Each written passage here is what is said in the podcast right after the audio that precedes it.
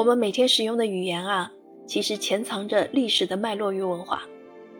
《中国话》一书是侦探小说般层层推进的语言学科普，九大领域解读中国话的起源与传播，重新发现中国人的文化史。该书从语言学的角度切入，考察我们日常生活中使用的词语。作者郑子宁就像一个侦探，从我们关于食物、动物、称谓、地名的各种词汇出发，深入浅出地勾勒出中国人共同的历史与文化记忆。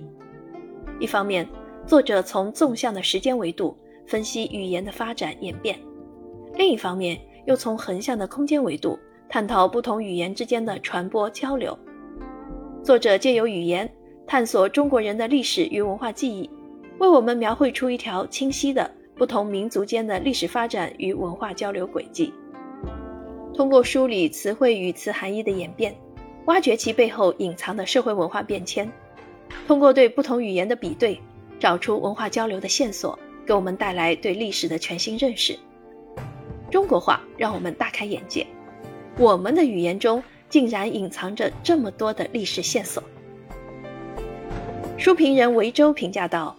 中国话对语言中的历史线索有非常精彩的论证，深入浅出又饶有意味。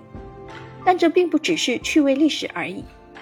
因为语言中易于规律的现象，不仅可以提醒我们对结构的重新认识，也可以补齐文化交流中缺失的一环，有时是被遗忘的历史。”